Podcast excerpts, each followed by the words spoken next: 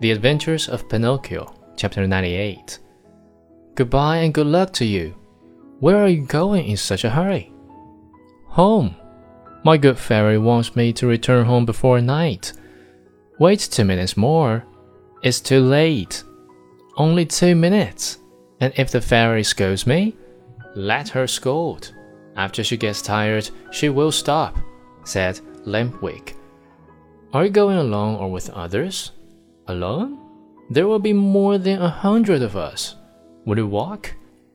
At midnight, the wagon passes here that is to take us within the boundaries of that marvelous country. How I wish midnight would strike! Why? To see you all set out together. Stay here a while longer and you will see us. No, no, I want to return home. Wait two more minutes. I have waited too long as it is. The fairy will be worried. Poor fairy. Is she afraid the bats will eat you up? Listen, Lampwick, said the marionette. Are you really sure that there are no schools in the land of toys?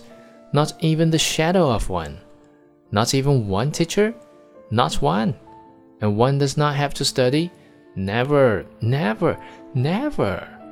What a great land! Said Pinocchio, filling his mouth with water. What a beautiful land! I have never been there, but I can well imagine it. Why don't you come too?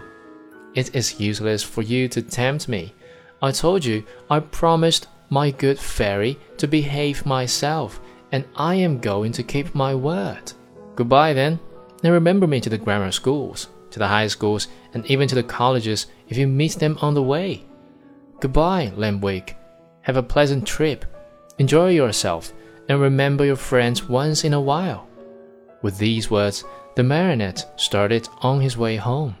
Turning once more to his friend, he asked him